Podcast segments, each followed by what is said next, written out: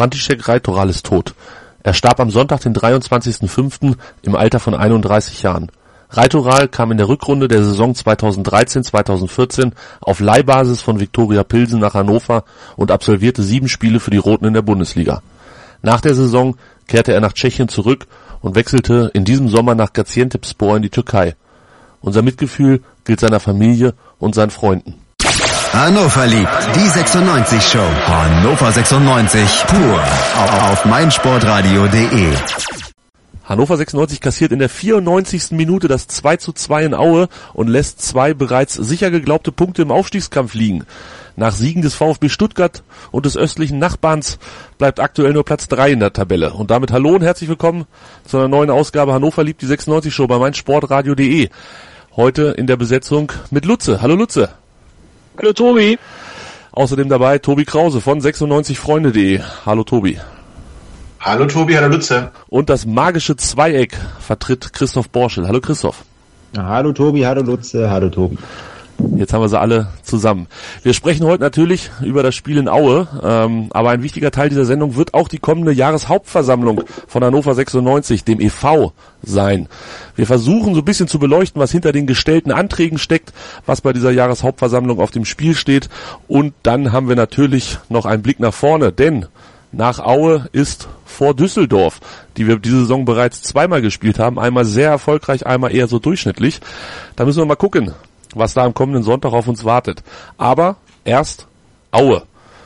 Jetzt vorab die Info. Ich war am Sonntag und am Samstag, beide Tage, dementsprechend auch während des 96-Spiels, in Stuttgart beim Fed Cup und habe dort für mein Sportradio die Übertragung von diesem Fed Cup kommentiert und ja, dürft ihr jetzt nicht laut sagen und auch nicht weiter sagen den Tennisleuten. Ich habe natürlich ab und zu aufs Handy geguckt, wie es steht, aber ich habe nicht eine Minute gesehen. Und mein Plan war, dass ich mich abends ins Hotelzimmer lege, das iPad in die Hand nehme und dann ein bisschen mir das Spiel nochmal angucke, weil wir ja gewonnen haben. Das hat leider nicht so ganz geklappt. Ähm, hm.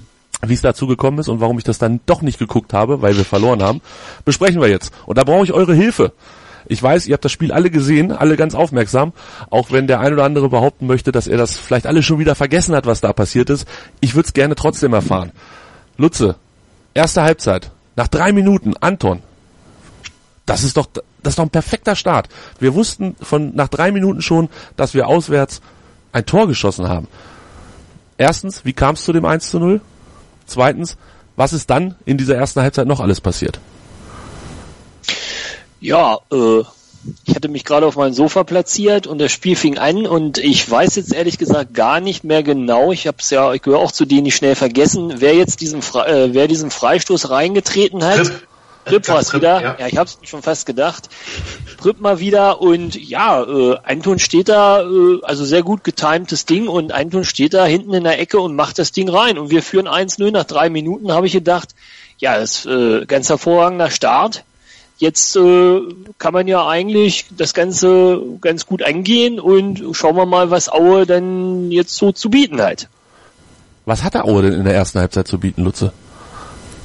Ja, also ich hatte den Eindruck, dass äh, Aue eigentlich dann, nachdem so der erste Schock äh, verdaut war, äh, sind sie halt irgendwie besser ins Spiel gekommen und haben eigentlich auch, äh, ja, finde ich eigentlich sehr gut kombiniert. Also auf jeden Fall, die spielen, spielen ja auch ähm, mit dem neuen Trainer eigentlich einen sehr gepflegten Fußball, ähm, was man jetzt unbedingt, äh, auch einen sehr offensiven Fußball, wie ich fand, was man jetzt unbedingt für eine Mannschaft, die hinten drin steht, in der Tabelle ja nicht unbedingt erwarten kann. Aber das sah eigentlich relativ gut aus muss ich sagen, wobei der Platz ja auch schon etwas äh, am Anfang, glaube ich, es hatte kurz vorher wohl ziemlich geregnet und ähm, waren einige Pfützen auch auf dem Platz. Der Ball ist ab und zu auch mal stecken geblieben am Anfang. Da dachte ich, oh, oh, oh, äh, ob das so gut geht. Es hat sich dann aber im Laufe des Spiels, weil es dann irgendwie trockener wurde, doch gar nicht so ausgewirkt, wie ich erst dachte. Nö, und die sind irgendwie mal besser ins Spiel gekommen, hatten dann eigentlich auch schon eine Riesenchance wo Schauner so ein bisschen, ja, sagen wir mal, seinen Fehler, dass er den Ball nach vorne abklatschen lässt, dann wieder mit einer sensationellen Fußparade wieder gut macht, äh, ja, dann äh, habe ich schon gedacht, oh, oh, das sieht jetzt gar nicht gut aus. Es sah dann auch nicht gut aus, Tobi. In der 35. Minute war es Köpke, der das 1 zu 1 gemacht hat. Ähm, schließt du dich Lutzes Meinung an, dass wir nach dieser Führung, nach dem 1-0, dann doch irgendwie nachgelassen haben? Zumindest haben wir den Gegner nicht mehr unter Kontrolle. Also Auer hat ja auch sehr schnell schon geantwortet. Die, äh, ich erinnere mich kurz nach dem 0 zu 1 war schon ein Kopfball, der, der aber vorbeigeht. Dann hat ja ähm, Nutze die, die Szene schon angesprochen, in der Schauner, ja, naja, den darf man nicht so abklatschen lassen. Dann, ja, kann man natürlich sagen, hält er sensationell. Man kann auch sagen, er wird angeschossen, je nachdem. Ja, und ähm, ich schließe mit der Nutze auf jeden Fall an. Aue hat das Spiel äh, in meinen Augen äh, erstens schön, äh, schöner gestaltet als Hannover 96 und Hannover 96 scheinbar auch überrascht. Ähm, wir, wir standen hinten bei weitem nicht so sicher wie noch in den vorangegangenen Spielen unter André Breitenreiter, diese defensive Ruhe und Gelassenheit, die uns so ausgezeichnet hat, die war irgendwie überhaupt nicht da. Ähm, und Aue hätte auch durchaus verdient mit der Halbzeitführung in die Pause gehen können. Von daher fand ich das eine relativ äh, schwache erste Halbzeit von Hannover 96. Vielleicht die schlechteste unter André Breitenreiter bisher. Christoph, ich habe jetzt nicht mehr mitgezählt, aber es waren ja irgendwie so um die 600 Minuten ohne Gegentor. Das wurde dann da in diesem Spiel beendet, diese Serie. Ähm, wir mussten auf der auf der Zehner, Achter, was auch immer Position ein bisschen wechseln. Meier hat gespielt anstatt Baccalotz. Baccalotz war verletzt. Das heißt, man konnte nicht mit der gleichen Aufstellung spielen, wie es in den Spielen zuvor war oder in dem Spiel gegen Braunschweig zuvor. War das äh, ein Knackpunkt, dass Meier vielleicht nicht diese defensive Power hatte, äh, wie zum Beispiel Baccalotz? Absolut. Habe ich vor dem Spiel, war schon der erste Aufreger vor dem Spiel für mich, weil ich echt gespannt war, wer spielt denn jetzt für Baccalords? Und dann habe ich gesehen, okay, Meier. Ja, wir haben den alle irgendwie auch häufig gefordert, dass man, dass man ihm mal eine Startelf-Chance geben soll und dass er sich mal zeigen soll und so. Ist ja auch schön und gut, aber das dann gerade wieder in Aue, äh, Lutz hat gesagt, gerade auf diesem Platz, der so unfassbar tief war, und das haben wir schon mehrfach gesehen, dass äh, das was ist, wo Meier dann ja nicht wirklich mit klarkommt. Und äh, gerade so ein Spiel gegen Aue, was zu erwarten war, dass das ein relativ kämpferisches Spiel werden würde, wo man auch viel nach hinten machen muss und nicht das feine Zuckerfüßchen irgendwie schonen sollte und ein paar, ein paar Zuckerpässe spielen soll, sondern schon echt Gras fressen muss. Und das hat Meier in meinen Augen mal wieder gezeigt, dass er das einfach gar nicht kann. Auch von der Körpersprache war einfach, fand ich, ein Totalausfall und hat der Trainer ja dann scheinbar eh nicht gesehen, als er ihn dann in der Halbzeitpause ausgewechselt hat. Also ich kann mir nicht vorstellen, dass Meier diese Saison nochmal, naja, mehr als zehn Minuten, um, um Zeit zu schinden. Aber selbst dafür, da kannst du ihn ja auch nicht für benutzen. Also eigentlich glaube ich fast, das war's dann in dieser Saison für ihn, weil das, das ging einfach gar nicht. Zumal Forsum, als er dann kam, äh, das tatsächlich nicht viel, aber schon auf eine Art besser interpretiert hat, diese Rolle. Man muss aber auch sagen, dass, dass Sebastian Mayer auch ganz schön einstecken musste. Dem, dem haben sie ganz schön das Schienenbein zertreten. Also der lag oft am Boden, ob jetzt ähm, das für seine fehlende Konstanz spricht oder nicht, äh, äh, nicht Konstanz, sondern äh, Kraft spricht. Aber ich fand, der hat ordentlich einstecken müssen, den haben sie ganz schön getreten. Und ähm, wie Christoph schon sagt, der Platz, ja, das war nicht sein Spiel, das hätte man vielleicht vorher wissen können. Ähm, äh, aber auch nicht Fossums Spiel. Also du sagst, ne, ja, zu Recht, er hat es ein bisschen besser gemacht, aber so die Riesenimpulse kamen von ihm jetzt nicht. Okay, er hat natürlich einen schönen Pass äh, geschlagen, dann, da werden wir gleich noch zu kommen, wie das 2 zu 1 entsteht oder das 1 zu 2 entsteht. Und aber in so sehr konnte er im Spiel seinen Stempel jetzt auch nicht aufdrücken. Es war einfach ein Spiel gemacht für Marvin Baccalords. Ja. Dass der ausfällt, war natürlich bitter. Ich bin aber nicht sicher, ob ich es vielleicht nicht mit Kenan Karaman versucht hätte, muss ich ganz ehrlich sagen. Den halte ich immer noch für ein bisschen robuster als die anderen beiden und der kann auch dann in der Endphase noch mit Kopfballstärke ähm, defensiv was, was, was machen. Ähm, ich hätte es vielleicht nicht genauso gemacht. Meier auf dem Platz, absolute äh, Fehlbesetzung. Ähm, weil er schon, das hat Christoph ja auch rausgearbeitet, in Spielen davor ähm, gezeigt hat, wenn, wenn die Platz nicht 100% passt, wenn er nicht seine Freiräume bekommt, dann ist das nicht sein Spiel. Und deswegen war das eine deutliche Fehlentscheidung und hat mal gezeigt, wie wichtig ein Marvin Baccalords im Moment für das Gefüge dieser Mannschaft ist, auch vor allem in der Defensive gesehen, denn ich habe sie wie gesagt, deutlich schlechter. Ich habe Kickernoten hinterher gelesen, die waren so zwischen zwei und drei in der, in der Defensive, kann ich überhaupt nicht mitgehen. Ich fand die Defensiv deutlich schlechter. Sorg eine 3, Sané eine 2,5, Hübner eine 3,5, Albernotz auch eine 3,5. Be bestbenotet Anton. Ähm, vielleicht das kann ich wieder teilen, das kann ich aber wieder teilen. Das teilst du. Anton, ja. Anton war ja. schon... Anton war stark gemacht, auf jeden Fall. Okay. Ähm, vielleicht also spannend, ich habe jetzt gerade hier die Hatz und die ähm, den Kicker auf. Harnik in der, im Kicker eine 3, in der Hatz eine 5. Äh, wer erklärt mir? Ja, oh Gott, wer ist denn da hingefahren von denen? Das kann ich dir nicht sagen, aber ich kann, ich sehe, ich habe weder das Spiel gesehen. Erklärt's mir, also wie kann diese Diskrepanz zustande kommen? Hat er nur gut aus, er hat ein Tor gemacht, okay, das spricht natürlich eher für die drei, aber wie hat er denn sonst gespielt? Ich hätte ihn jetzt genau dazwischen gesehen, ehrlich gesagt, tatsächlich. Das ist jetzt eine total lame Antwort, aber ähm, der war kein total, fünf ist ja Totalausfall. Fünf war Meier. So, der Harnik war deutlich besser, er hat das Tor gemacht. Aber drei fand ich jetzt auch, finde ich jetzt auch eine Spur zu gut, weil ihm sind auch viele Sachen misslungen, er war dann auch häufig am Hadern, aber er hat wie immer geackert, gekämpft und, und, und gemacht, auch nach hinten viel, viele Kommandos gegeben und halt ein Tor gemacht. Äh, das ist dann in so einem Spiel ein typisches Spiel, wenn, wenn du, wenn du das Ding gewinnst, dann gib ihm eine drei, wenn es, wenn es unentschieden spielst, gib ihm eine vier. Das ist halt, irrational, aber so, so hätte ich es jetzt gemacht. Ja. Irrational sind Benotungen sowieso, das äh, an dieser Stelle nur nur für jemand, der das Spiel gar nicht gesehen hat, vielleicht dann manchmal doch so ein bisschen was zum Festklammern. Ähm, da kann man also Hanik war keine drei, aber war halt auch keine fünf. Okay. Füllkrug war auch äh, eher äh, schlecht. Hanik war noch der Bessere, weil das Tor macht vielleicht. Füllkrug macht aber auch die Vorlage. Beide, es war nicht das Spiel der Stürmer. Das muss man mal ganz klar sagen. 96 hat ja wirklich, ähm, abgesehen von den, von den beiden Toren, kaum einen Angriff auf das gegnerische Tor gebracht. Ähm, hatte das Spiel trotzdem in der zweiten Halbzeit unglaublich unter Kontrolle. Also da hätte ich ja alles verwettet, dass die kein Tor mehr kriegen. Ähm, umso, umso ärgerlicher, äh, oder gehen wir erstmal auf das 2 zu 1, finde ich, das war wirklich schön, ne? Äh, Fossum ja, er, den Ball. Erklär es mir, erklär es mir. Ja, Fossum spielt, er hat den Ball im Mittelfeld, spielt ihn links raus auf Niklas Füllkrug, der ihn vors Tor bringt, wo natürlich Martin Harnik, ähm, nee, und äh, doch, wo Martin Harnik dann vor dem Tor steht und das Tor macht. Und ab dem Zeitpunkt hat man richtig gemerkt, dass also dieses, dieser Treffer hat Aue echt zugesetzt.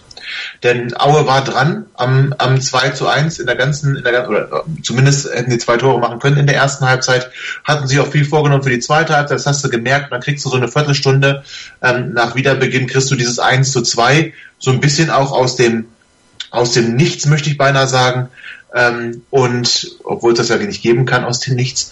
Und ähm, dann hat man richtig gemerkt, Aue hat daran wirklich zu knabbern gehabt. Und wir hatten das Spiel danach bis, ja, eigentlich bis zur endgültigen Schlussphase komplett unter Kontrolle. Also, ja? es gab eigentlich keine, oder ich erinnere mich zumindest, vielleicht helft ihr mir, an keine gefährliche Szene der Gastgeber. Ja, der eine Kopfball, da war ein Kopfball, ähm, das war aber wirklich die einzige Szene, die ich auch gesehen habe, da äh, kriegt der Auer äh, Spieler den Ball auf den Kopf und kann den Ball aber nicht richtig platzieren aufs Tor. Und das war eigentlich total ungefährlich, aber wenn er den ein bisschen besser platziert, der eine Kopfball, das ist das Einzige, was mir irgendwie im Kopf geblieben ist. Ja, sonst war nichts, ne? Ja, und was ist, was ist dann passiert? Ich kann jetzt nur das wiedergeben, was ich bei WhatsApp gelesen habe. Die entsprechenden Gruppen sind komplett eskaliert und haben von der größten Dummheit, die überhaupt passieren kann, wie kann man sowas machen? Äh, was ist da schiefgelaufen, Lutze? Ja, also größte Dummheit, die man machen kann. Also was man wirklich sagen kann, ist einfach, dass man natürlich äh, versuchen sollte, den Ball nicht einfach rauszubolzen in der Nachspielzeit, sondern natürlich versuchen sollte, möglichst viel Zeit von der Uhr zu nehmen, am besten natürlich den Ball in den eigenen Reihen zu halten, äh, ohne sich natürlich auch hinten in Gefahr zu bringen, aber eigentlich natürlich nicht den Ball einfach rauszubolzen.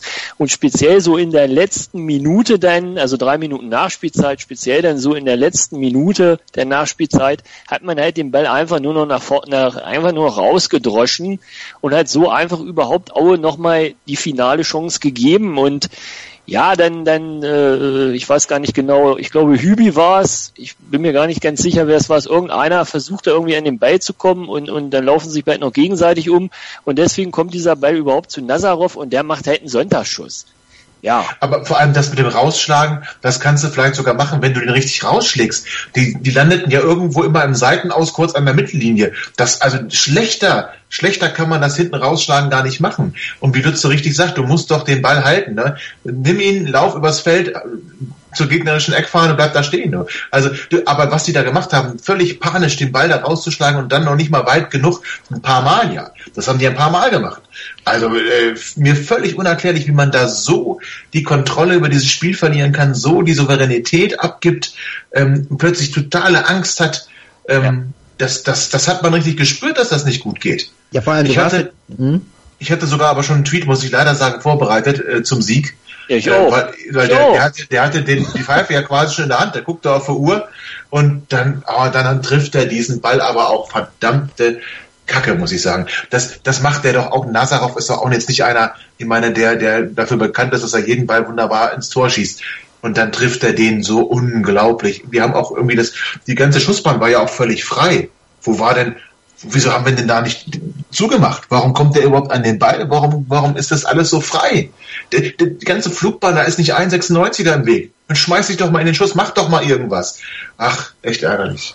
Da vor allem das Problem war ja, wie du sagst, ja, die zweite Halbzeit war ja monster souverän und dann aber halt nur 93 Minuten und dann, ich weiß nicht, was, was war da in den Köpfen? Also, was ich, das war auch so ein Ding, was in der Timeline dann so ein Thema war, wo ich immer ein bisschen widersprechen muss, weil alle sagen, ja, der Schiedsrichter hat nur drei Minuten Nachspielzeit angezeigt und ja, es fällt in der 94. Warum, warum passiert sowas? Das ist ja Schiebung und so. Nee, die, die, die Anzeigetafel ist ja keine, das ist ja eine Empfehlung. Das ist ja keine Vorgabe, an die sich der Schiedsrichter halten kein, muss. Entschuldigung, dass ich unterbreche. Es ist keine Empfehlung, es ist eine Mindestzeit.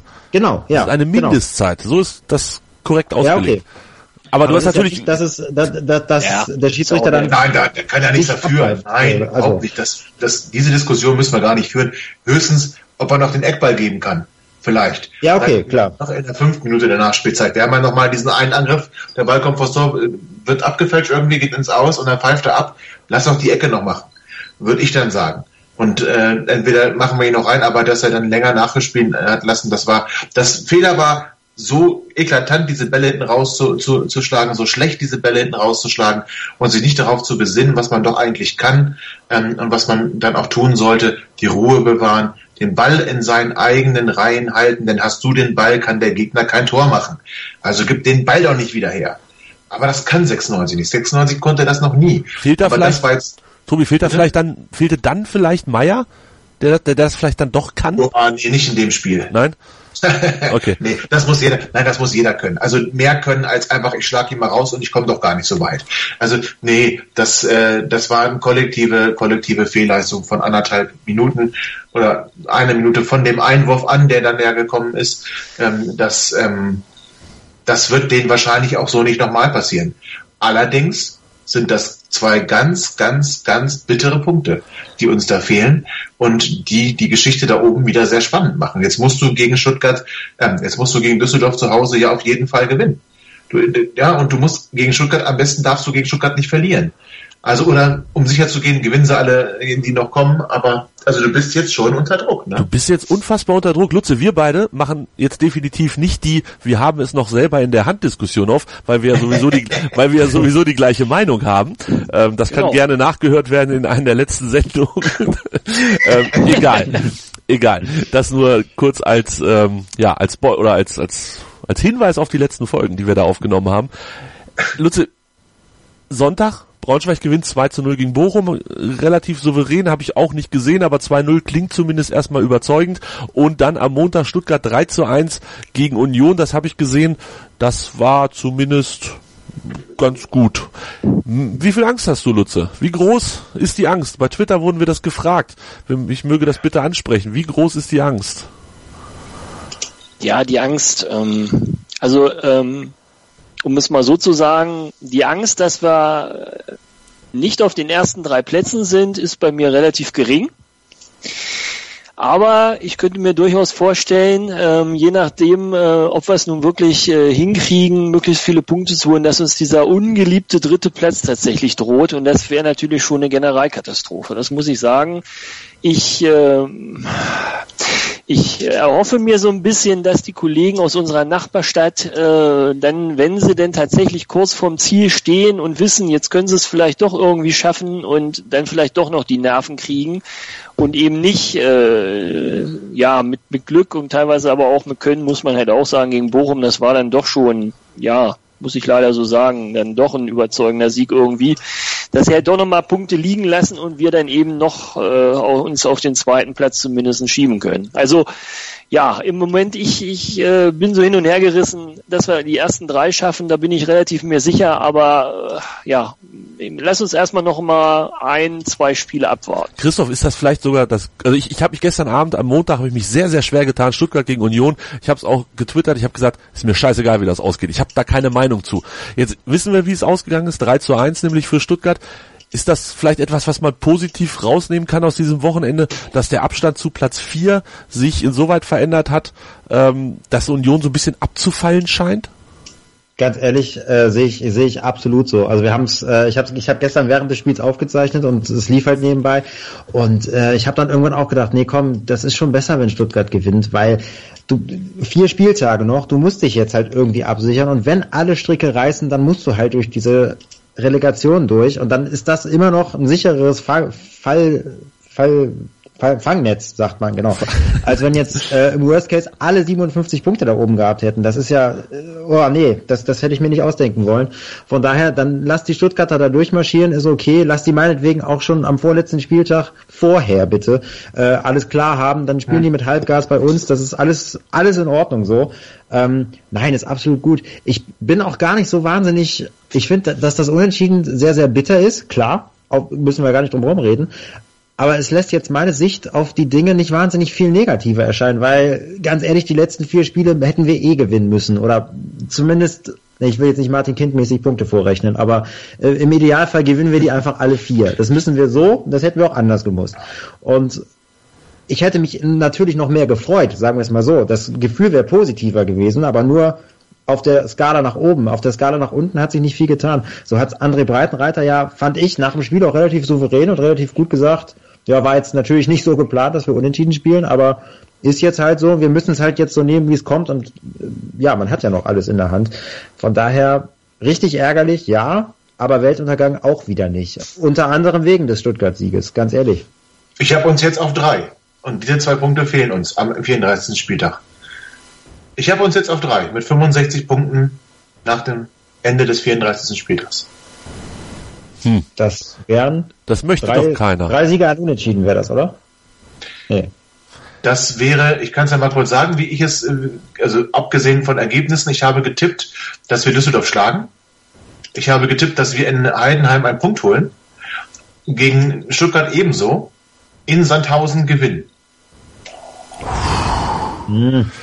Ja, ja, Rechner Heidenheim da mal anders.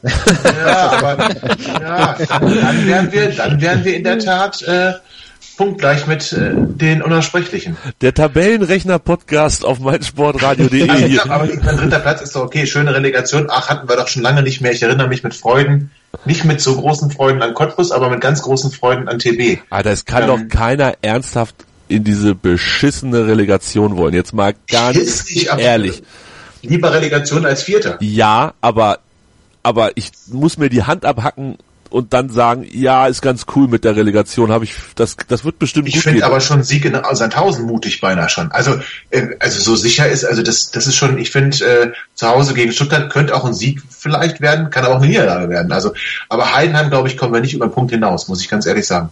Ah. Jungs. Was wär, ja, was ja wir, also wir müssen das jetzt jede Woche machen, sind wir uns ja einig. Den, den Tabellenrechner, jeder hat ihn auf Favoriten gelegt, vermutlich, ähm, um zu gucken, was passiert wann. Wir dürfen bei allem nicht vergessen, Braunschweig spielt am 32. Spieltag, also ein Spieltag bevor wir gegen Stuttgart spielen, spielt Braunschweig noch gegen Union. Das ist ein Spiel, was vermutlich ja, das zweitwichtigste Spiel in dieser in dieser Restrunde sein wird, neben natürlich. Ich habe das unentschieden getippt übrigens am Ende. Ja, das ist natürlich der Idealfall, aber wer weiß, ja. was bis dahin, vielleicht ist das gar nicht so gut, wenn der, naja, also. Also Eintracht muss dann aber gewinnen sonst. Also äh, wir müssen uns jetzt darauf festlegen, dass Union jetzt Vierter bleiben muss. So leid mir das tut. Sonst wird's eng. Wenn die Unioner, äh, ah nee, da, oh Gott. Ja, aber das, eigentlich, uh. eigentlich geht die Rechnung doch so, derjenige von Union und Braunschweig, der nächste Woche Punkte liegen lässt, Union gegen Sandhausen, Braunschweig in München, ähm, derjenige sollte eigentlich dann das Spiel Braunschweig gegen Union gewinnen. Oder täusche ich mich da? Dass sie sich irgendwie so ein bisschen neutral, na gut, egal. Wir, wir holen zwölf Punkte, Ruhe im Karton. Ach, das wird schwierig. Das wird echt schwierig die nächsten Wochen. Ich bin. Acht, wir holen acht. Oh, Tobi, das ist zu wenig. Jetzt hör auf. Ja, das ist, es wird eng. Ich sag ja, es wird eng. Ungeschlagen. Union, dann werden wir ungeschlagen, dann werden wir ungeschlagen unter Breitenreiter. Und, ja. und reiten trotzdem nicht direkt in die zweite Liga, das, äh, in die erste Liga. Das kannst du doch keinem erzählen. Ach, wir müssen jetzt über die Jahreshauptversammlung sprechen, Jungs. Aber bevor wir über die Jahreshauptversammlung sprechen, noch der Hinweis, mein Sportradio, die E überträgt am kommenden Wochenende drei Tage lang Goal Goalball.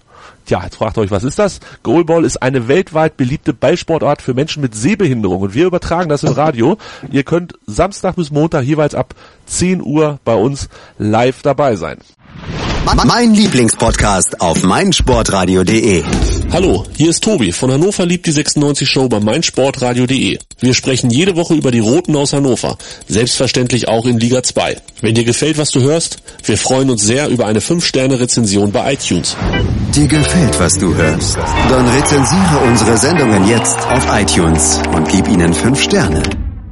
Das war unser Rückblick auf das Spiel gegen Aue. Nachher sprechen wir natürlich noch auf, über das Spiel, was dann am kommenden Sonntag gegen Düsseldorf ansteht. Aber jetzt zum Thema unter der Woche. Jahreshauptversammlung, Mitgliederversammlung findet am kommenden Donnerstag statt und das ist die Mitgliederversammlung des EVs.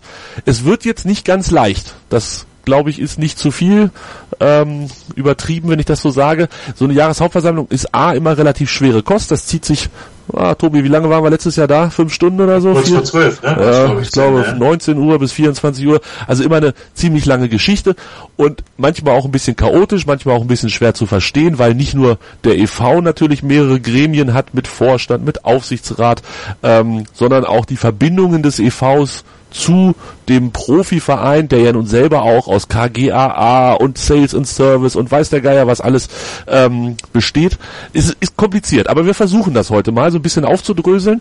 Ähm, Tobi hat vielleicht das als, als Beilektüre dazu noch auf 96freunde.de relativ viel dazu geschrieben. Da gibt's den einen oder anderen Artikel, der das auch nochmal vertieft. Wir können das jetzt hier gar nicht in der Sendung bis ins letzte Detail besprechen, aber wir können vielleicht ein bisschen aufarbeiten, was am Donnerstag zu erwarten ist, Tobi. Und zwar ja. geht es um Anträge, die gestellt wurden von Mitgliedern. Dazu sind Mitglieder bei so einer Jahreshauptversammlung ähm, natürlich voll und ganz berechtigt. Und ähm, darüber muss abgestimmt werden über die Mitglieder, über die Anträge der Mitglieder. Und es sind irgendwie so sechs bis sieben Anträge und manche sind von relativ großer Brisanz, manche sind ziemlich interessant. Wir fangen mal an, ich habe das so ein bisschen gegliedert. Der wahrscheinlich Hauptantrag ist der Antrag, ähm, Verfügung über die Management GmbH ist die Überschrift mhm. und es geht letzten Endes darum, dass diese Management GmbH, die aktuell zu 100 Prozent dem EV gehört, die letzte Verbindung ist zwischen dem EV und der Profiabteilung. So ist das richtig, Tobi, ne? Das ist so richtig. Es ist so, damit äh, bei Hannover 96 formell diese 50 plus 1 Regel erfüllt wird, ist es so, äh, dass eine 100 Prozent dem Verein gehörende Gesellschaft persönlich haftend sein muss für die Profi-Gesellschaft. Das heißt, das ist diese Management GmbH, die ist persönlich haftender Gesellschafter ähm, der Hannover 96 ähm, KG, KGRA, die, die also die im Besitz der Sales and Service die im Besitz der, der Lizenz ist. So. Das ist elementarer Bestandteil dieser 50 plus 1 Regel, dass, zu, dass zumindest diese Tochter 100% dem Verein gehören soll.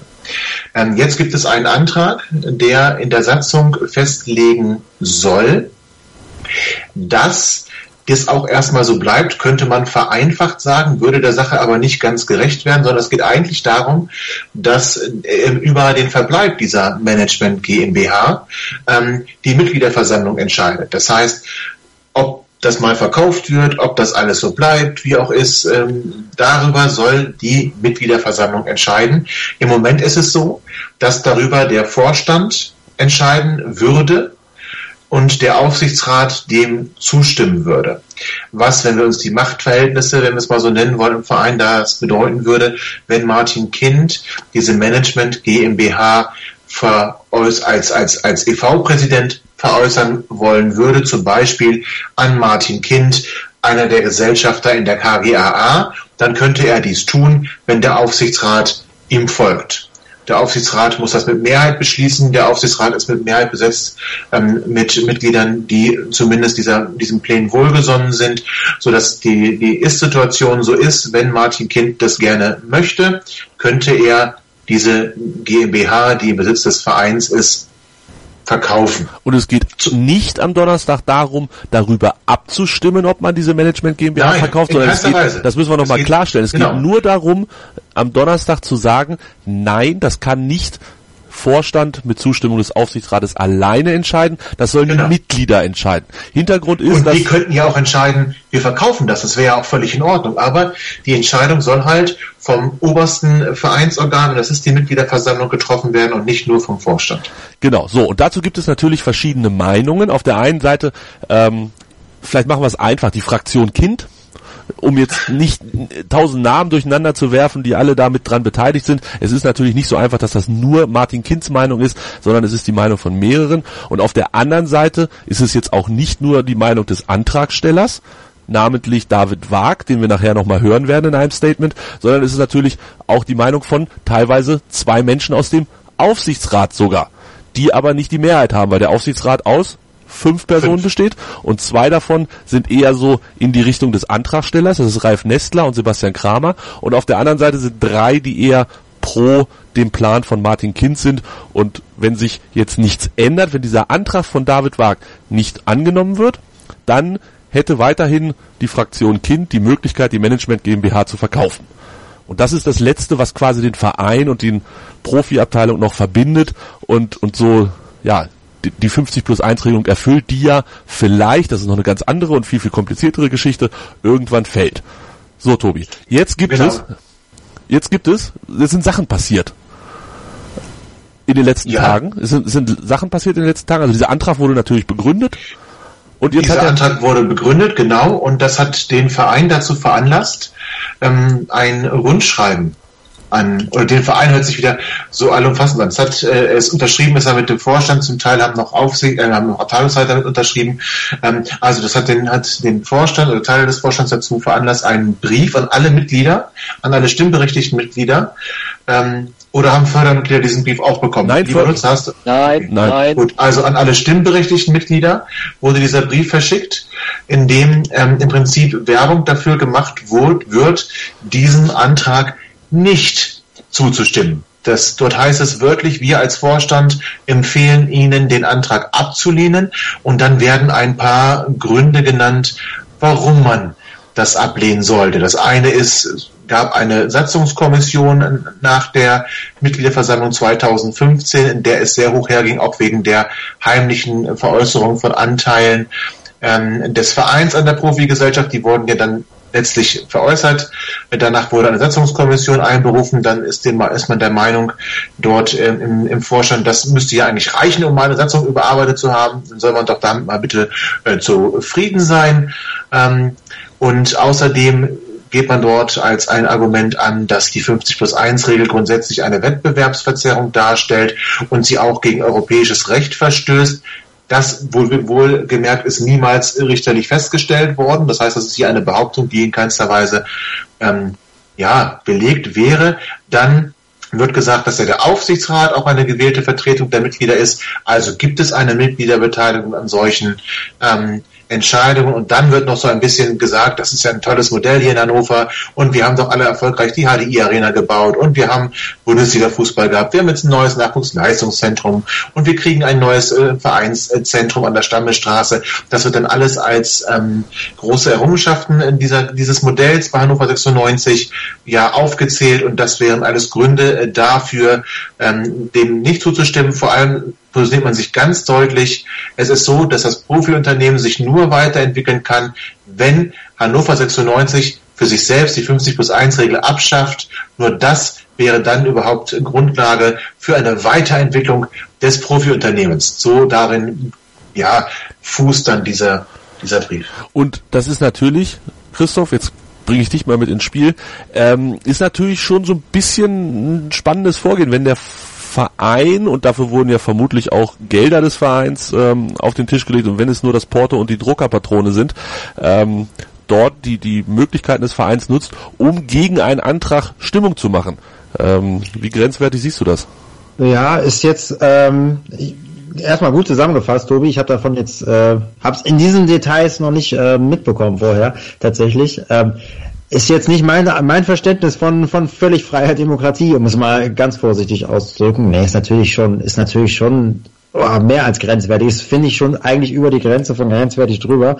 Und Christoph, weißt du, was noch dazu kommt? Es gibt Ja. Abteilungen, da hat der Abteilungsleiter für das Kommen auf der Mitgliederversammlung Freigetränke in Aussicht gestellt, wenn sie denn dann auch so abstimmen.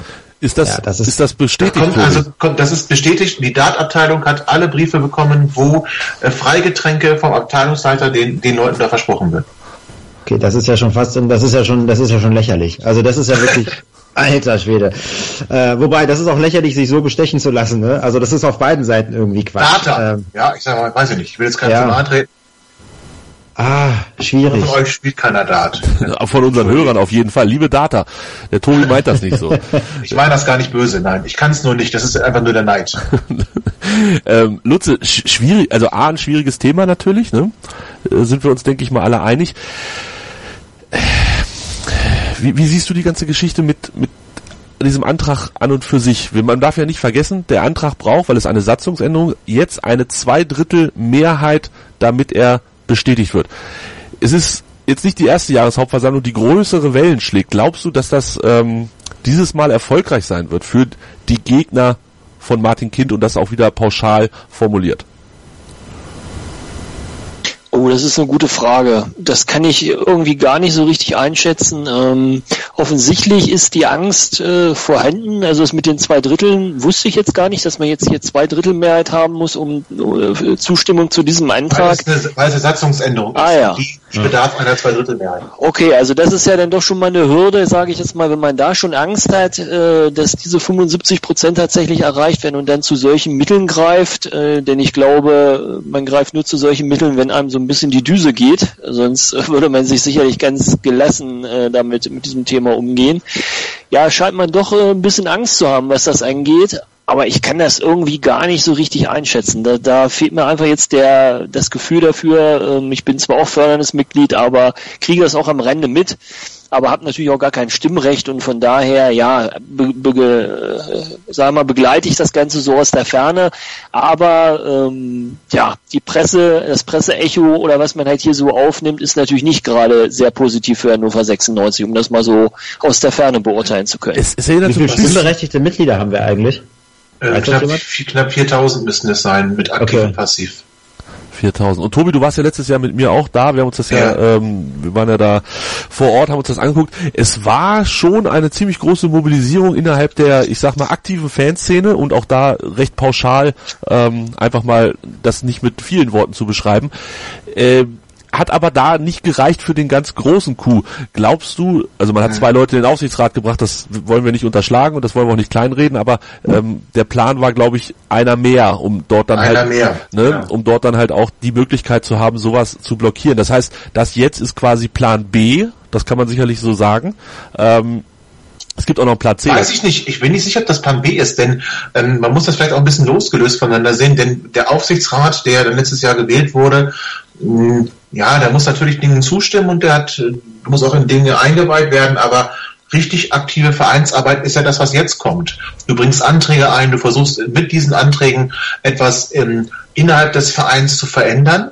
Ähm, das ist, finde ich, noch viel, viel elementarer, als irgendwo zu einer Wahl Personen aufzustellen, die dann gewählt werden.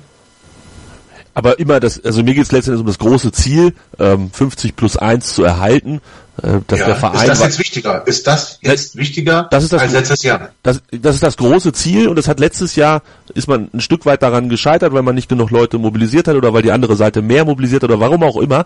Ähm, und jetzt versucht man es halt, deshalb war das Plan B. Es ist der zweite so, Anlauf, der, der zweite Anlauf, das zu unterbinden, ähm, dieses 50 plus, äh, plus 1 zu beenden. Und da sind wir dann halt auch, Stichwort ist halt pro Verein, die Stärkung des EVs. Genau. Ähm, Wir haben jetzt sehr viel über diesen Satzungsänderungsantrag, wo wir ja schon festgestellt haben, zwei Drittel mehr, das könnte relativ schwierig werden. Ähm, es gibt aber noch einen, ich muss, müssen jetzt nicht über jeden, über jeden Antrag reden. Reden wir gleich Vielleicht- drüber. Reden wir gleich drüber. So. Wir, wir, ich habe die alle, ich habe alle Anträge vor mir. Ich finde sie alle wirklich spannend, tatsächlich. Ähm, auch die Informationsanträge, über die wir gleich noch kurz Ja, sprechen. die, oh ja. Aber bevor wir über die anderen sprechen, das ist nämlich dann quasi so ein bisschen Plan B des Abends. Ähm, würde ich sagen, wir hören uns mal an, was David wagt. Das ist derjenige, der diesen Antrag gestellt hat. Ähm, du kannst vielleicht kurz nochmal zusammenfassen, welche Funktionen der rund um Hannover 96 alles hat. Und dann hören Ja. wir kurz rein. Sehr gerne. Also David Waag ist, ist erst einmal äh, gewähltes Mitglied des Fanbeirates von Hannover 96. Äh, David Waag hat auch ähm, den Brief an Kind verfasst, der vor ein paar Jahren hier groß die Runde machte und auf Missstände des Vereins im Umgang mit seinen Fans hingewiesen hat. David Waag ist auch sehr aktiv in der Interessengemeinschaft Rote Kurve und, wie wir jetzt feststellen, Mitglied des Vereins und auch da sehr engagiert. Genau, du hast kurz mit ihm gesprochen und er hat das nochmal für uns zusammengefasst. Es geht darum, ähm, die Mitglieder an, zukünftig an den Entscheidungen ähm, teilhaben zu lassen, dass bevor es zu einer Veräußerung ähm, der Management GmbH kommt, in der völligen Trennung von Profifußball und Vereinswesen bei Hannover 96 eine Mitglieder, äh, ein Mitgliederbescheid äh, herbeigeführt werden muss. Das kann jederzeit bei Jahreshauptversammlungen erfolgen und die Mitglieder können ähm, mit entsprechender Mehrheit eben auch darüber abstimmen. Es geht einfach um die demokratische Mitbestimmung und es geht nicht darum, hier irgendetwas ähm, zu äh, beschließen, was einmalig in Deutschland ist, sondern es geht darum, einfach einen, einen Passus in unsere Satzung zu integrieren, der weit verbreitet bei vielen ähm, anderen deutschen Profifußballvereinen ebenso vorhanden ist. Und selbst wenn man deinem, deinem Antrag zur Satzungsänderung zustimmt, wäre es theoretisch möglich, ähm, dennoch die, die Management GmbH zu veräußern, wenn es denn Wille der Mitgliederversammlung sei. Genau. Es ist immer, also alle Macht, sag ich mal, geht von der Mitgliederversammlung aus, geht von den Mitgliedern aus. Nur man kann nicht über ihre Köpfe hinweg entscheiden, wie es bisher in Hannover gehandhabt wurde. Aber damit ändert sich im Prinzip am Status quo nichts. Das heißt, du verhinderst nichts, sondern du ermöglichst nur, dass die Mitglieder selbst darüber entscheiden dürfen. Nein, es bleibt quasi alles beim, beim Alten, ja, nur es wird eine zusätzliche Entscheidungsbefugnis ähm, der Mitglieder hinzugefügt, ähm, sodass man nicht über ihre Köpfe hinweg entscheiden kann mehr. Das war David Wag zu dem Thema und ich würde sagen, damit belassen wir es bei diesem Teil Antrag 1. Es ist aber nicht der einzige Antrag des Tages und das war jetzt wahrscheinlich das, was du gerade ähm, ja nochmal so ein bisschen anst oder ansprechen wolltest. Es geht darum, dass dann ein transparentes Verfahren und die Einbindung Ja. der Mitgliederversammlung vor einem etwaigen Übernahmeantrag an die DFL, dass das mit erfolgt, dass man quasi ähm, ja das Ganze ein bisschen offener gestaltet, dass das nicht so hinter verschlossenen Türen läuft. Ähm, das ist dann für den Fall, dass es nicht fun oder äh, überhaupt für den Fall, dass irgendwann zugestimmt wird, diese Management GmbH zu verkaufen. Ob Genau. das nun jetzt durch Vorstand und Aufsichtsrat passiert oder für den Fall, dass dieser Antrag, über den wir gerade eben gesprochen haben, falls der durchgeht ähm, und dann irgendwann die Mitglieder mal sagen zu zwei Dritteln, ja, wir verkaufen, dass das dann ein offenes Verfahren wird. Genau, es ist so, das äh, müssen wir vielleicht noch kurz erklären. Ähm, diese Management GmbH kann auch nicht einfach so veräußert werden, weil 50 plus 1 ist ja äh, noch immer ähm, Regel im deutschen Fußball, die sich alle Vereine unter, unterliegen, äh, unter, unterwerfen, Entschuldigung. Und es ist so, dass du eine Ausnahmegenehmigung bei der DFL beantragen musst, um überhaupt ähm, von dieser 50 plus 1 Regel befreit zu werden. Und der zweite Antrag, der dann nochmal sehr interessant ist, übrigens gestellt von Ralf Nestler, einem aktuellen Mitglied des Aufsichtsrates von Hannover 96 e.V., ähm, der beschäftigt sich damit, dass ähm, genau wie du sagst, ein transparentes Verfahren dort eingeführt wird, um diese um über diesen Antrag zu entscheiden. Das heißt, die Mitglieder den, den Mitgliedern müssen alle Unterlagen vorgelegt werden, die der DFL auch zur Verfügung gestellt werden, um diese Ausnahmegenehmigung überhaupt zu beantragen.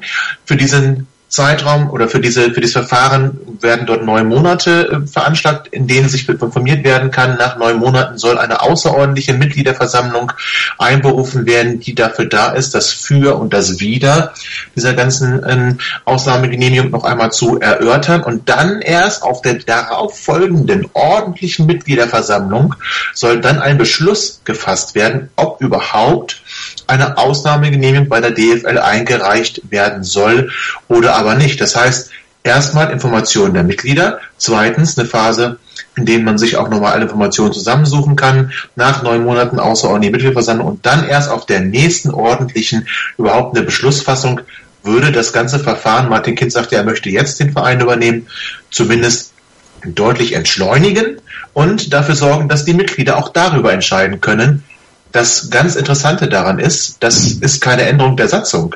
Das heißt, hier reicht eine einfache Mehrheit. Das heißt, ist auch nur einer im Saal mehr dafür als dagegen. Ist das dann angenommen? Und in Zukunft muss wenn da, wenn ähm, Martin Kind den Verein übernehmen will, die Mitgliederversammlung darüber entscheiden. Es ist hochkompliziert, aber Christoph, was ich sehr interessant finde an dem äh, Thema, Tobi hat es gerade angesprochen, Ralf Nestler hat diesen Antrag gestellt und ist selber Aufsichtsratmitglied. Wenn man jetzt an die ähm, vergangenen Jahreshauptversammlungen zurückdenkt, und ich war, glaube ich, bei den letzten Vieren oder so, war das immer so, dass vorne ich sag mal, das Podium, wo Vorstand, Aufsichtsrat saßen, ähm, dass sie mit einer Stimme gesprochen haben, dass das dementsprechend von denen ja, mit in eine Richtung lief diese Veranstaltung. Ähm, könnte das ein Rückfall in alte wilde Zeiten ähm, werden. Hannover 96 ist da ja quasi prädestiniert für gewesen über viele Jahre, ähm, diese Mitgliederversammlung zu, zu leichtem Chaos zu machen, jetzt wo es zumindest im Aufsichtsrat eine Spaltung gibt. Es war tatsächlich genau der Gedanke, als ich mir das gerade alles so angehört habe, der mir auch durch den Kopf schoss, dass ich so dachte, okay, das ist das jetzt, ist das jetzt gerade eine Baustelle, die wir in dieser Saisonphase von, also das ist jetzt wieder klein gedacht, aber trotzdem, wir haben ja auch ein Nahziel sozusagen, äh, brauchen wir jetzt so viel Unruhe in dieser Saisonphase und was passiert da im Hintergrund eigentlich alles? Ähm, die scheinen sich ja dann doch alle nicht ganz so grün zu sein. Ich meine, es wundert einen, aber muss man auch sagen, es wundert einen auch jetzt nicht wahnsinnig, äh, wenn man überlegt, was da in den letzten Monaten und Jahren an Personen hin und her und äh, Konzepte hin und her und, und, und Strategien auf und abgewälzt wurden dann ist das irgendwann klar, dass du nicht mehr komplett den gleichen Weg gehen kannst. Und irgendwann muss es dich ja auch einholen auf so einer Führungsebene im Hintergrund. Von daher kann ich das, klar, kann ich schon nachvollziehen, dass es so ist.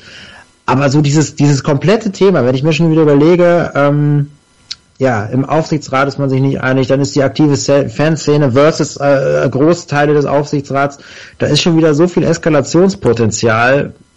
Ah, wie in jedem anderen Verein, wie in jeder politischen Partei, überall da, wo demokratische Prozesse am Gange sind, gibt es Diskussion und Streit. Das ja, ja, gehört klar. dazu. Diskussion, und in den ja, letzten, aber, Jahren, ja. letzten Jahren war hier alles wischiwaschi weichgespült, ähm, so ein bisschen wie auf dem Parteitag der SED. Und das ist jetzt mal anders. SED Chaos ist mir auch viel zu groß. Das nein, nein potenzielles, Das potenzielles ist ein ganz normaler Chaos, demokratischer Prozess. Nur potenzielles Chaos. Ähm, genau. Wie gesagt, wir erinnern uns an, an, an wahnsinnige Veranstaltungen vor naja, über 20 oder rund 20 Jahren. Lutze, ähm, findest du das, was Christoph gerade angesprochen hat, ähm, in Bezug auf die aktuelle sportliche Situation bei Hannover 96, dass es ja wirklich ein, ein aktuelles wichtiges Ziel gibt, nämlich den Aufstieg. Äh, siehst du da auch potenzielles Problem, dass vielleicht die Stimmung, sei es seitens der Fans, ich denke mal, die Mannschaft wird da sich eher nicht so sehr von beeindrucken, also zumindest nicht von diesem, von dieser Jahreshauptversammlung beeindrucken lassen, seitens der Fans gibt und dass dann, ähm, ja, die letzten vier Spieltage nicht zur Nebensache werden, aber vielleicht nicht mehr zu 100% wichtig sind. Also kann ich mir nicht vorstellen, muss ich ganz ehrlich sagen, kann ich mir nicht vorstellen, wenn man sieht, äh, wie die wie die Fans die Mannschaft unterstützen, äh, auch in Aue jetzt äh, Sprechchöre mit Fülle, äh, Winter Wonderland und so weiter und so fort. Die stehen wie eine Eins hinter hinter der Mannschaft und lass es mal ein Plakat geben oder äh, kurze Rufe, Kind muss weg, was ja ab und zu dann mal kommt. Aber insgesamt glaube ich nicht, dass es jetzt einen riesen Aufruhr geben wird in der jetzt entscheidenden Phase. Kann ich mir nicht vorstellen. Gucken wir mal. Also das ist das, das, das der zweite Antrag. Das heißt, wenn es da zu einem Übernahmeantrag kommt ähm, von der Management GmbH, dann sollen die Mitglieder mit einbezogen werden. Es gibt noch den Antrag ähm, Rückkauf der Markenrechte. Tobi, dazu würde ich gerne noch ganz kurz mit dir sprechen. Ja. Ähm, Ziel ist es, dass der Verein, dass der e.V.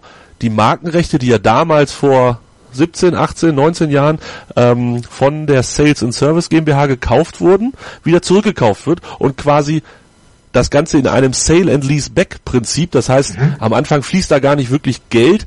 Ähm, die Markenrechte wieder beim Verein sind und dann irgendwann, wenn quasi dieser Kaufpreis abgegolten ist, man dann tatsächliches Geld von der Profiabteilung für die Nutzung der Wortbildmarke Hannover 96 sowie des Vereinswappens erhält. Ein vielleicht gut gedachter Antrag. Meine Frage dazu ist, warum sollte die, sollten die überhaupt verkauft werden? Also mit welchem Grund ähm, sollte die Sales and Service GmbH sagen, klar, machen wir. Wir geben euch die und dann können wir die paar Jahre nutzen und danach zahlen wir Kohle dafür. Also du brauchst ja immer zwei Leute bei so einem Kauf. Ja. Dass der Verein das will, ist die eine Geschichte, dass es aber verkauft wird, ist die andere. Sehe nur ich diesen Haken da oder besteht der Nee, wirklich? ich sehe, der besteht natürlich. Du kannst ja niemanden zum Verkauf zwingen. Also der Verein hat damals das verkauft. Ähm, es gab dann wohl auch ein Rückkaufsrecht, ähm, in zehn Jahre gültig zu den gleichen Konditionen. Das ist natürlich lange abgelaufen. Ähm, und du hast natürlich völlig recht, selbst wenn jetzt ein Beschluss gefasst wird, ja, wir wollen die Markenrechte zurückkaufen, muss dann auch ähm, der jetzige Lizenzinhaber sagen, alles klar, Gut, dann sind wir uns da Ja, einig, das- dass das nicht ganz so leicht ist, wie sich das vielleicht im ersten Moment anhört. Ähm, Nein, das ist nicht, das ist mehr als äh, Fingerzeig, glaube ich, gesehen. Okay. Also mehr als, als, aber ich bin trotzdem sehr dafür. Ich meine, wir müssen uns mal vorstellen, ähm, du als Verein hast gar keine Rechte mehr an, an deinem Namen. Aber sie haben ja die Nutzungsrechte. Sie haben ja die, das ist ja vereinbart, dass sie bis äh, bis ans Ende aller Tage ähm, kostenlos Ja. das nutzen können. Also es ist jetzt nicht so, dass wir Wobei dieser Vertrag, wobei dieser Vertrag ja auch unter Umständen gekündigt werden kann. Nee, das- es gibt einen Grundlagenvertrag, das ist natürlich richtig. Und der ist unkündbar, oder Regel- Das gibt es gar nicht. Also, oder zumindest müsste das mal richterlich festgestellt werden. Also es ist so, es gibt, der Vertrag sollte dahingehend geändert werden, dass er unkündbar gemacht wird. Er ist momentan nicht kündbar, aber glaube mir, dass jeder geschlossene Vertrag irgendwo kündbar ist, weil du sonst, dass das zumindest sagt mir mein laienhaftes Rechtsverständnis, dass du sonst eine Benachteiligung einer Seite immer geltend machen kannst äh, in einem Vertrag, der unkündbar ist. Kündbar ist irgendwo alles. Ähm, aber wir wollen jetzt auch, ich will auch gar keine Schreckensszenarien heraufbeschwören, ja, dass, dass wir irgendwann in der im Breitensport anders heißen müssen. Das will ich gar nicht machen. Aber grundsätzlich finde ich es eine ganz normale Geschichte, dass du als Verein auch äh, Herr deiner Rechte bist, deiner Voll- Marke. ja. Aktuell ist es nicht so. Aktuell darf man es nur seitens des EVs ja kostenfrei nutzen quasi. Dann gibt's noch drei weitere Informationsanträge. Das heißt, da soll gar nicht groß was beschlossen werden, sondern der Verein soll darüber informieren, unter anderem, wie sich diese Förderung durch Martin Kind in den letzten 20 Jahren tatsächlich gestaltet hat. Ähm, da hast auch du mit deinem mit 96freunde.de äh, jemand zu befragt. Mir fällt gerade der Name leider nicht ein. Das tut mir Patrick Nösel Patrick Nösel, genau. Da von der Interessensgemeinschaft pro Verein Genau. 1896. da würde ich tatsächlich auf 96freunde.de verweisen. Lest euch das dort mal durch. Ähm, denn Vielleicht nur ganz kurz bitte, warum das überhaupt wichtig ist. Es ist Voraussetzung dafür. Martin Kind hat gesagt, er möchte den Verein, äh, nein, er möchte die Profigesellschaft ähm, komplett übernehmen und er möchte die Loslösung von dem Verein und der Profigesellschaft mit dieser Ausnahmegenehmigung von 50 plus 1. Das kann er nur, wenn er nachweisen kann, dass er über einen Zeitraum von, das ist eine Ausnahmegenehmigung, die er auch selbst äh, ja quasi erstritten hat, ähm, dass er nachweisen muss, dass er eine 20-jährige Förderung er persönlich als Martin Kind oder eine Gesellschaft, in der er Mehrheitseigner ist, muss 20 Jahre lang eine erhebliche Förderung ähm, nachweisen können. Das ist Hintergrund. Deswegen fragt man, wie sieht die Förderung aus? genau, und das ist, das ist tatsächlich so kompliziert, dass ich glaube, selbst Martin Kind behauptet ist, dass er es verstanden hat. Die DFL oder der DFB behauptet, dass sie es verstanden haben. Ich bin mir nicht ganz sicher, ob alle Seiten genau wissen, auf welcher auf welcher Waage man sich da gerade befindet. Ähm, deshalb könnte man da vermutlich vier eigene Hannover Liebfolgen zu machen und kommt am Ende immer noch nicht zu einem vernünftigen Ergebnis. Aber ich bin gespannt, ähm, inwieweit das abgetan wird. Ich meine mich an die letzten Jahreshauptversammlungen zu erinnern, dass das teilweise dann auch so so ein bisschen Richtung Betriebsgeheimnis geht und dass man da gar nicht alles offenlegen möchte. Ob man das muss, werden wir sehen. Dann geht es um das Rückkaufsrecht des EVs für die Anteile an der KGAA. Das war die Geschichte, die neulich, also ich glaube, das war vor zwei Jahren, für den schmalen Taler von 3,4 Millionen, wenn mich nicht alles täuscht, ähm, waren es 3,25 Millionen sind die letzten 15,66 Prozent von dem EV an die KGAA gegangen und Wisst äh, ihr, wisst ihr, wie viel Stuttgart für 11 Prozent haben will? 41,5 Millionen. So. Wir sind uns ja alle einig, das gab ja damals schon mit Hertha ganz viel dazu Thema, dass das alles nicht so ganz durchschaubar ist. Aber auch da ist jetzt die Frage, oder ein Informationsantrag soll gestellt werden, ähm, inwieweit dort Bestrebungen sind, das zurückzukaufen.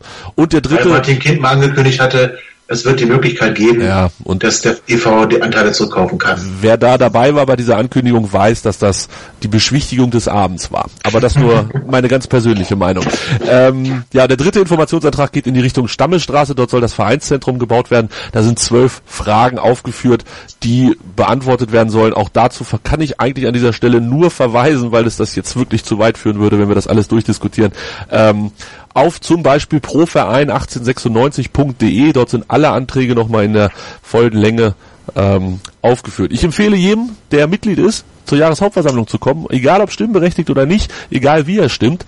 Ähm, es ist zumindest für 96 für den EV eine wichtige Veranstaltung. Es wird dort viel passieren ähm, und man sollte sich das wirklich mal live angucken. Tobi, wir beide werden vor Ort sein. Das ist richtig. So sieht's aus.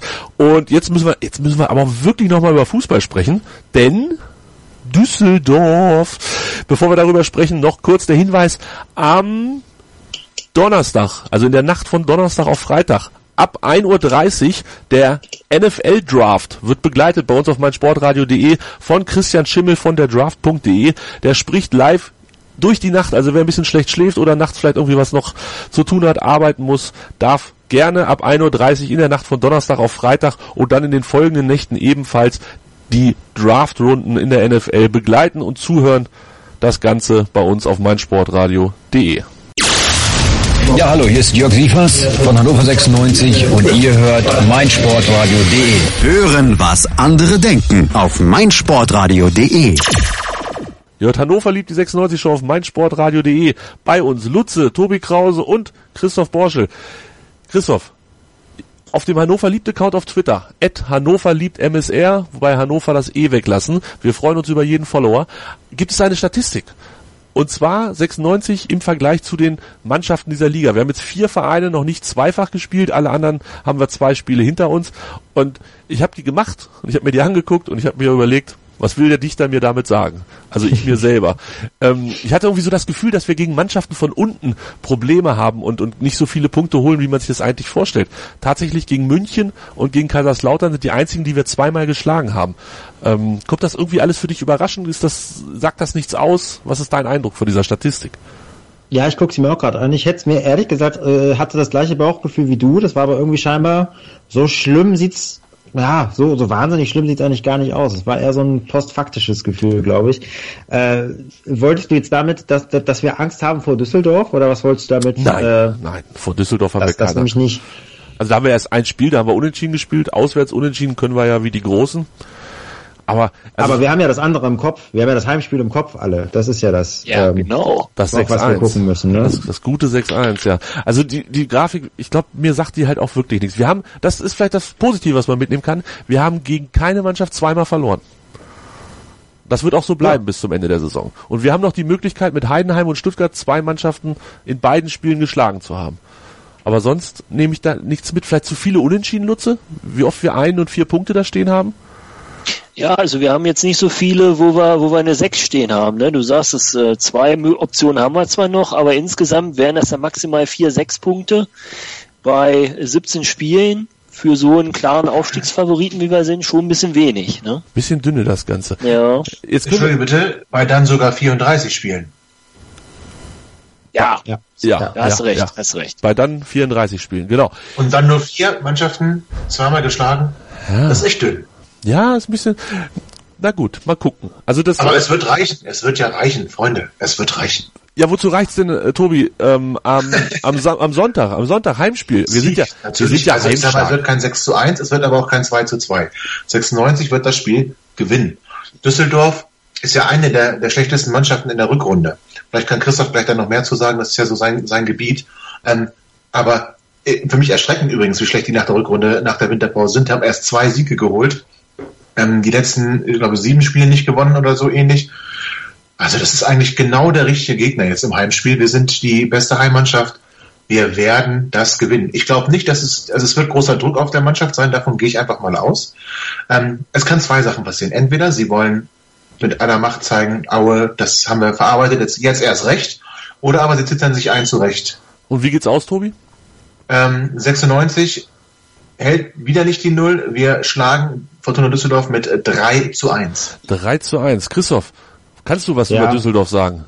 Ich kann, ich kann da, natürlich kann ich da was zu sagen. Ähm, äh, die Situation ist ein bisschen vergleichbar, weil ähm, man hatte so in der, in der Winterpause in Düsseldorf so, war, ja, okay, wir spielen eine solide Mittelfeldsaison, alles gut und endlich mal wieder eine entspannte Saison. Das ist so ein bisschen das, nachdem man sich hier so ein bisschen sehnt.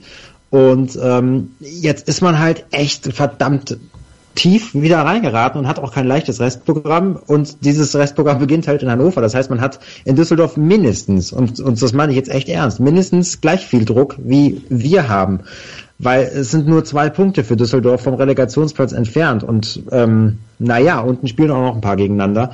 Von daher hat Düsseldorf den gleichen Druck, was ein Riesenvorteil für uns natürlich auch ist. Plus, das kommt noch dazu, die haben überhaupt keine Abwehr mehr. André Hoffmann, kennen wir ja ganz gut. Gesperrt. Ähm, gesperrt. Vorher nicht in die Mannschaft gefunden, dann in die Mannschaft gefunden, dann gesperrt. Kevin Akfuguma, eigentlich auch unangefochtener Stammspieler, letztes Spiel einen ganz fiesen Halswirbelbruch sich zugezogen.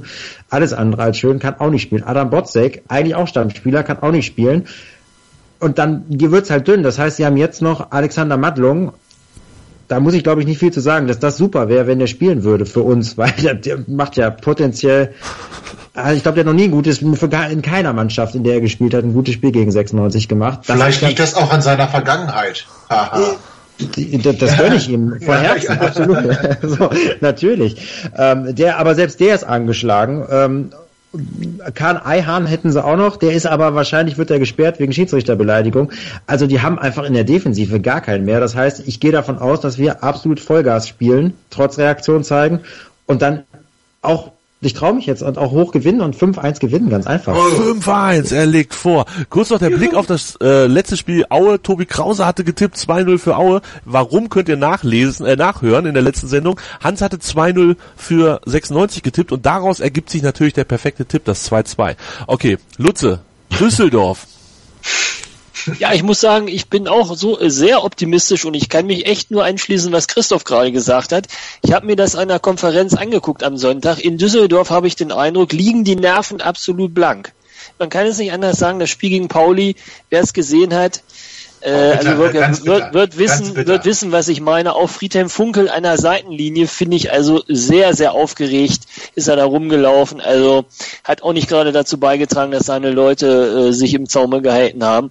Ich hau ein raus, 4-0 für uns. 4-0, alter Jungs, ihr dreht alle durch. Komm, ich bin der Angsthasenfußball, den wir ähm, befürchten oder zumindest teilweise befürchten. 1-0 gewinnt Hannover gegen Düsseldorf ist aber auch scheißegal. Nein, es ist nicht scheißegal. Ein Nein, Blick, es kommt auf die Tordifferenz. Ein Blick auf die Tabelle ja. verrät tatsächlich, die Tordifferenz könnte hinten raus noch ähm, sehr, sehr wichtig werden. Ich bin, ach ja, aber nein, ich befürchte nur 1-0. Und dann kommt der große Befreiungsschlag in Heidenheim. Die. Weltmannschaft auswärts, Tobi live vor Ort und dann Mal gucken. Du fährst da schon wieder hin? Nein, nein, nein, das war ein Spaß. Also Gott, vielleicht. Es gibt, es gibt letzte. also mein Auswärtsflug ist jetzt ja wohl bitte ähm, mit dem nicht mit der Nichtanwesenheit in Aue erledigt. Ich war so weit weg von Aue, wie es nur ging. Ich war noch nicht mal in Und Hannover. Sie haben nicht verloren. Und Sie haben nicht verloren. Und ja, aber mit mir haben sie auch nur einmal verloren bei sieben Anläufen. Das ist eine ganz gute Quote, finde ich. Ja, Deshalb Heidenheim ist noch so ein bisschen wackelig, aber da können wir nächste Woche nochmal drüber sprechen. Das war's für diese Woche. Ich danke Tobi Krause von 96 Freunde, die jetzt ist es mir doch glatt nicht mehr eingefallen, Tobi. Sorry. Das gar nicht schlimm. So war es eine schöne Pause und alle konnten sich doch vorbereiten auf den Namen. und konnten, genau, das Handy schon mal zücken. Ähm, wenn ihr was über die Jahreshauptversammlung nächste, nächsten Tage, in zwei Tagen hören wollt, lesen wollt, ähm, @buje78, da könntet ihr unter anderem was finden. Mein Account @runnertobi dürfte vermutlich auch die eine oder andere Information zur Jahreshauptversammlung bringen. Christoph, jetzt bin ich so schlecht vorbereitet, kann dein Twitter-Account nicht nennen. C. Borschel. C. Borschel, verdammt. Voll einfach. Einfallslos wie sonst was, ja. Einfallslos wie sonst was, aber los. Aber du merkst, man kann es nicht gut merken. das hat gut geklappt. Nein, ich bin einfach ein bisschen, ein bisschen Brain kaputt heute. Ähm, dir auf jeden Fall trotzdem vielen Dank für, für deine Anwesenheit heute und für deine Teilnahme. Das gleiche gilt für Lutze, den ihr findet unter @lutzeonfire bei Twitter. Und ähm, das war's für diese Woche. Nächste Woche Düsseldorf, Rückblick und dann Vorschau auf Heidenheim. Bis dann. Tschüss. Hannover liebt die 96 Show. Hannover 96 pur auf meinsportradio.de. Ich habe mich natürlich schockverliebt, weil die war wirklich ganz, ganz klein. So begann die Mensch-Hund-Beziehung zwischen Christina und Tierschutzhund Frieda. Und wie es danach, nach dem ersten Moment der Verliebtheit, so weiterging und welche Klippen es danach zu umschiffen galt, das hört ihr in der neuen Ausgabe von Iswas Dog, dem Podcast für harmonische Mensch-Hund-Beziehungen. Iswas Dog? Mit Malte Asmus. Überall, wo es Podcasts gibt.